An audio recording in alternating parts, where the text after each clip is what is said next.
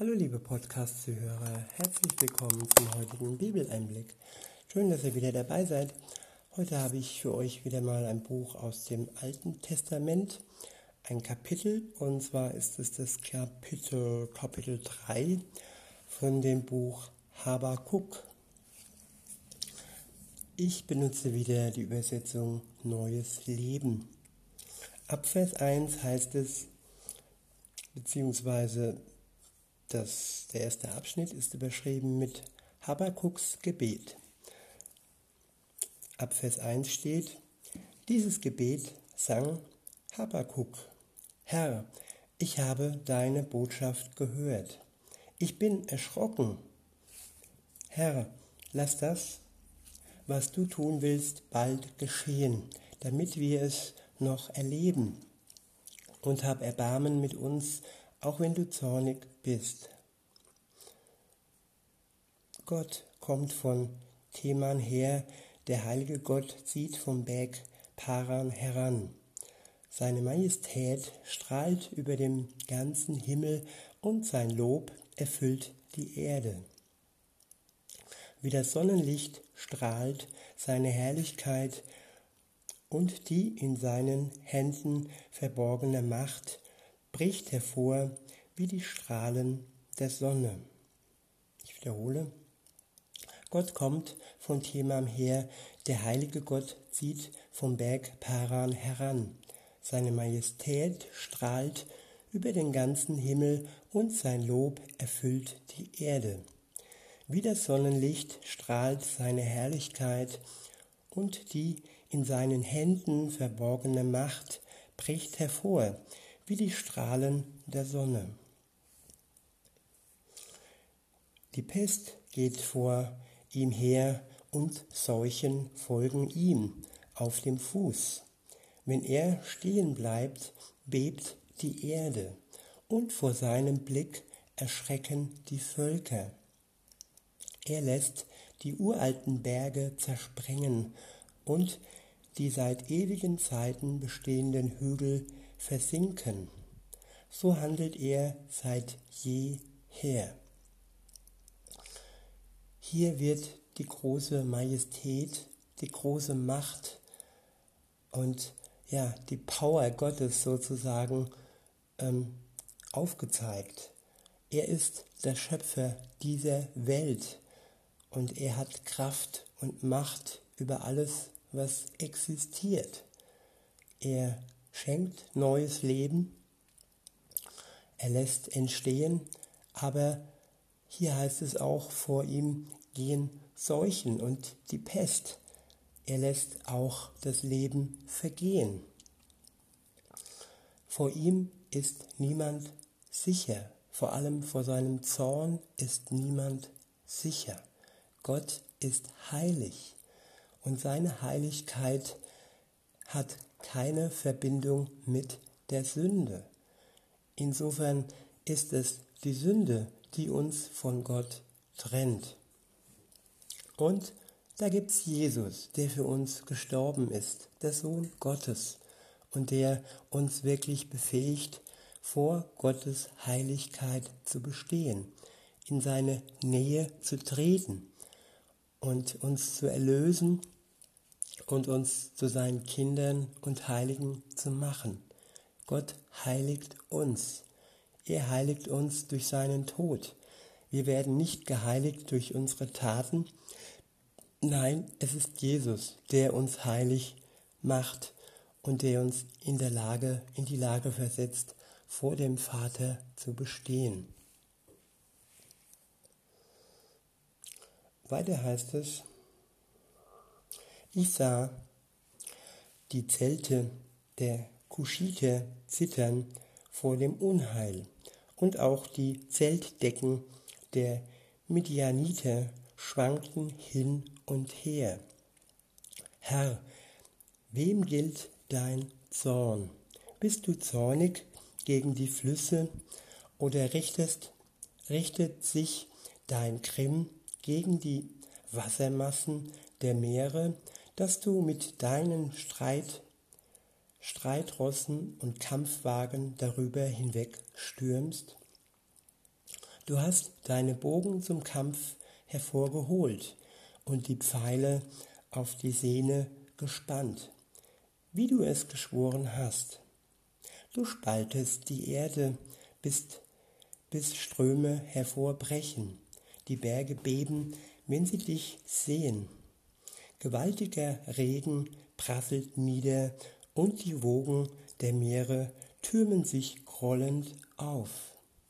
Sonne und Mond ziehen sich zurück beim Glänzen deiner sirrenden Pfeile und beim Aufblitzen deines glitzernden, des glitzernden Speeres.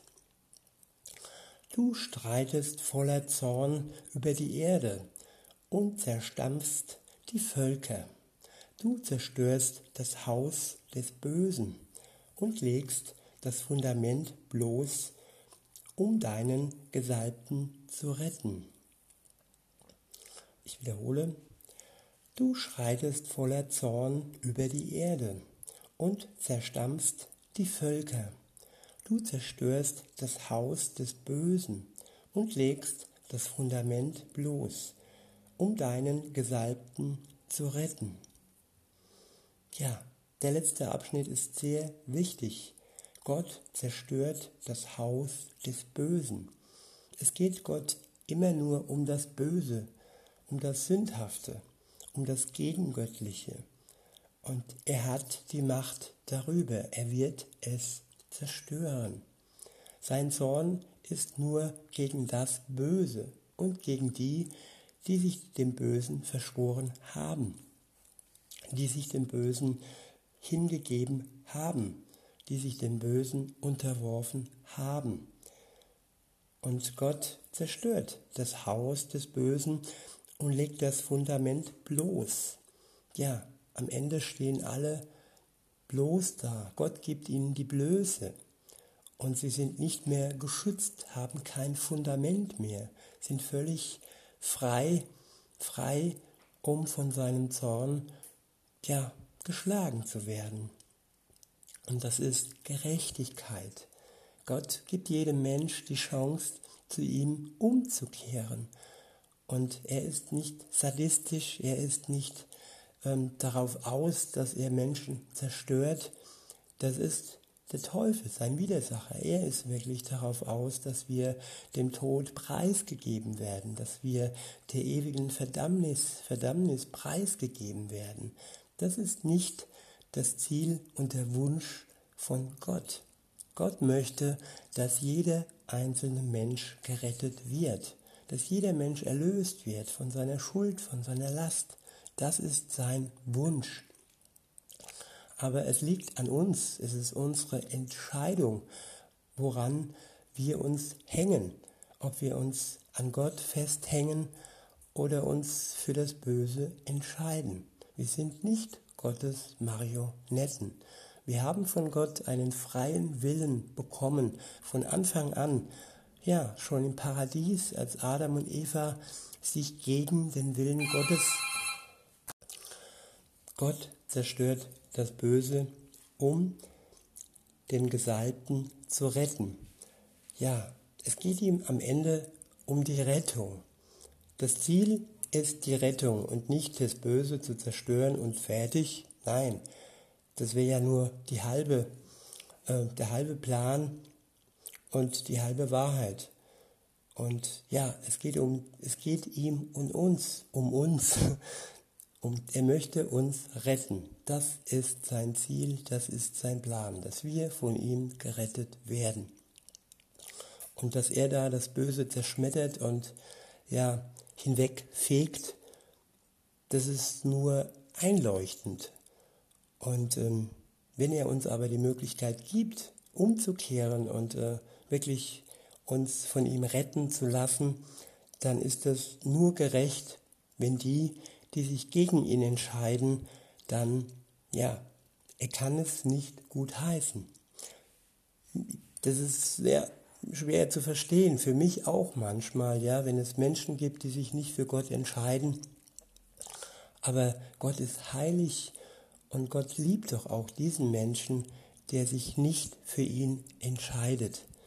Und ja, Jesus hat Tränen vergossen, als er auf, auf sein Volk schaute und auf ihre Verstocktheit schaute, als er in der Welt war. Und ja, auch Gott, es ist ja auch Gott, er ist nicht nur zornig, sondern er ist vor allem auch traurig darüber, dass sich die Menschen nicht für ihn entscheiden.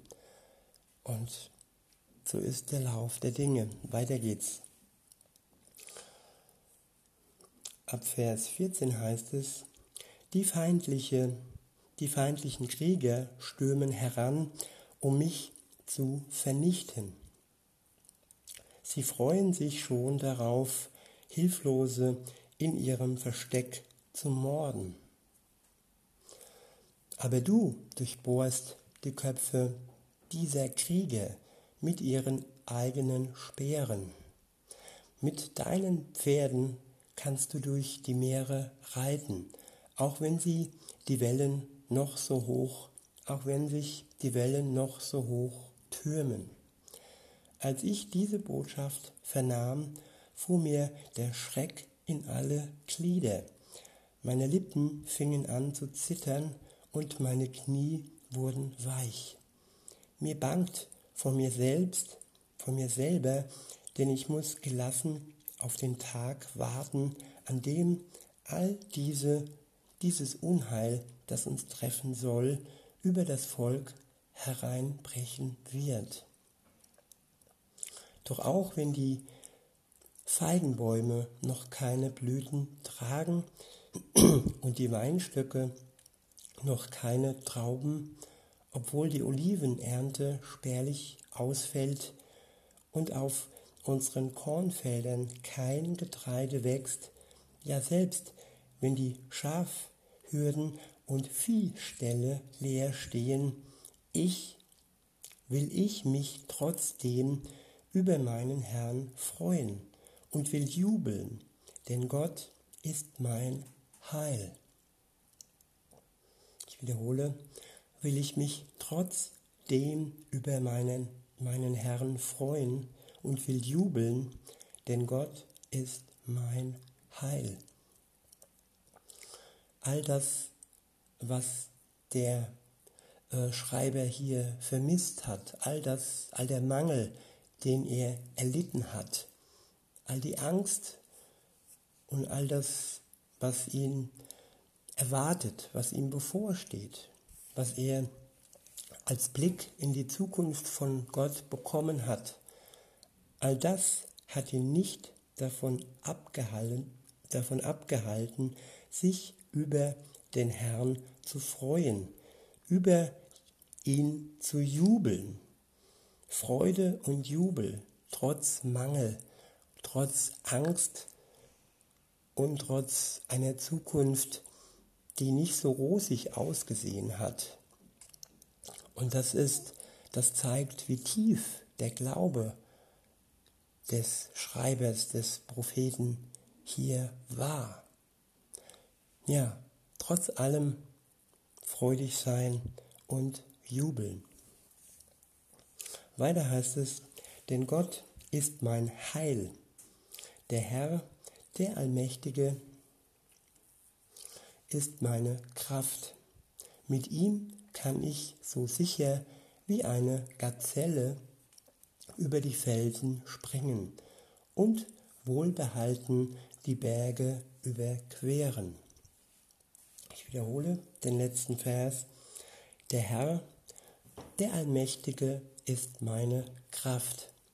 Mit ihm kann ich so sicher wie eine Gazelle über die Felsen springen und wohlbehalten die Berge überqueren. Gott gibt uns Kraft und trotz allem gibt er uns Sicherheit und trotz allem macht er uns so leichtfüßig wie eine Gazelle, die sicher über die Felsen sprengt und wohlbehalten die Berge überquert. Das wünsche ich mir auch für uns, dass wir das durch Gott und durch seine Kraft erleben können. In diesem Sinne wünsche ich euch noch einen schönen Tag und sag bis denne.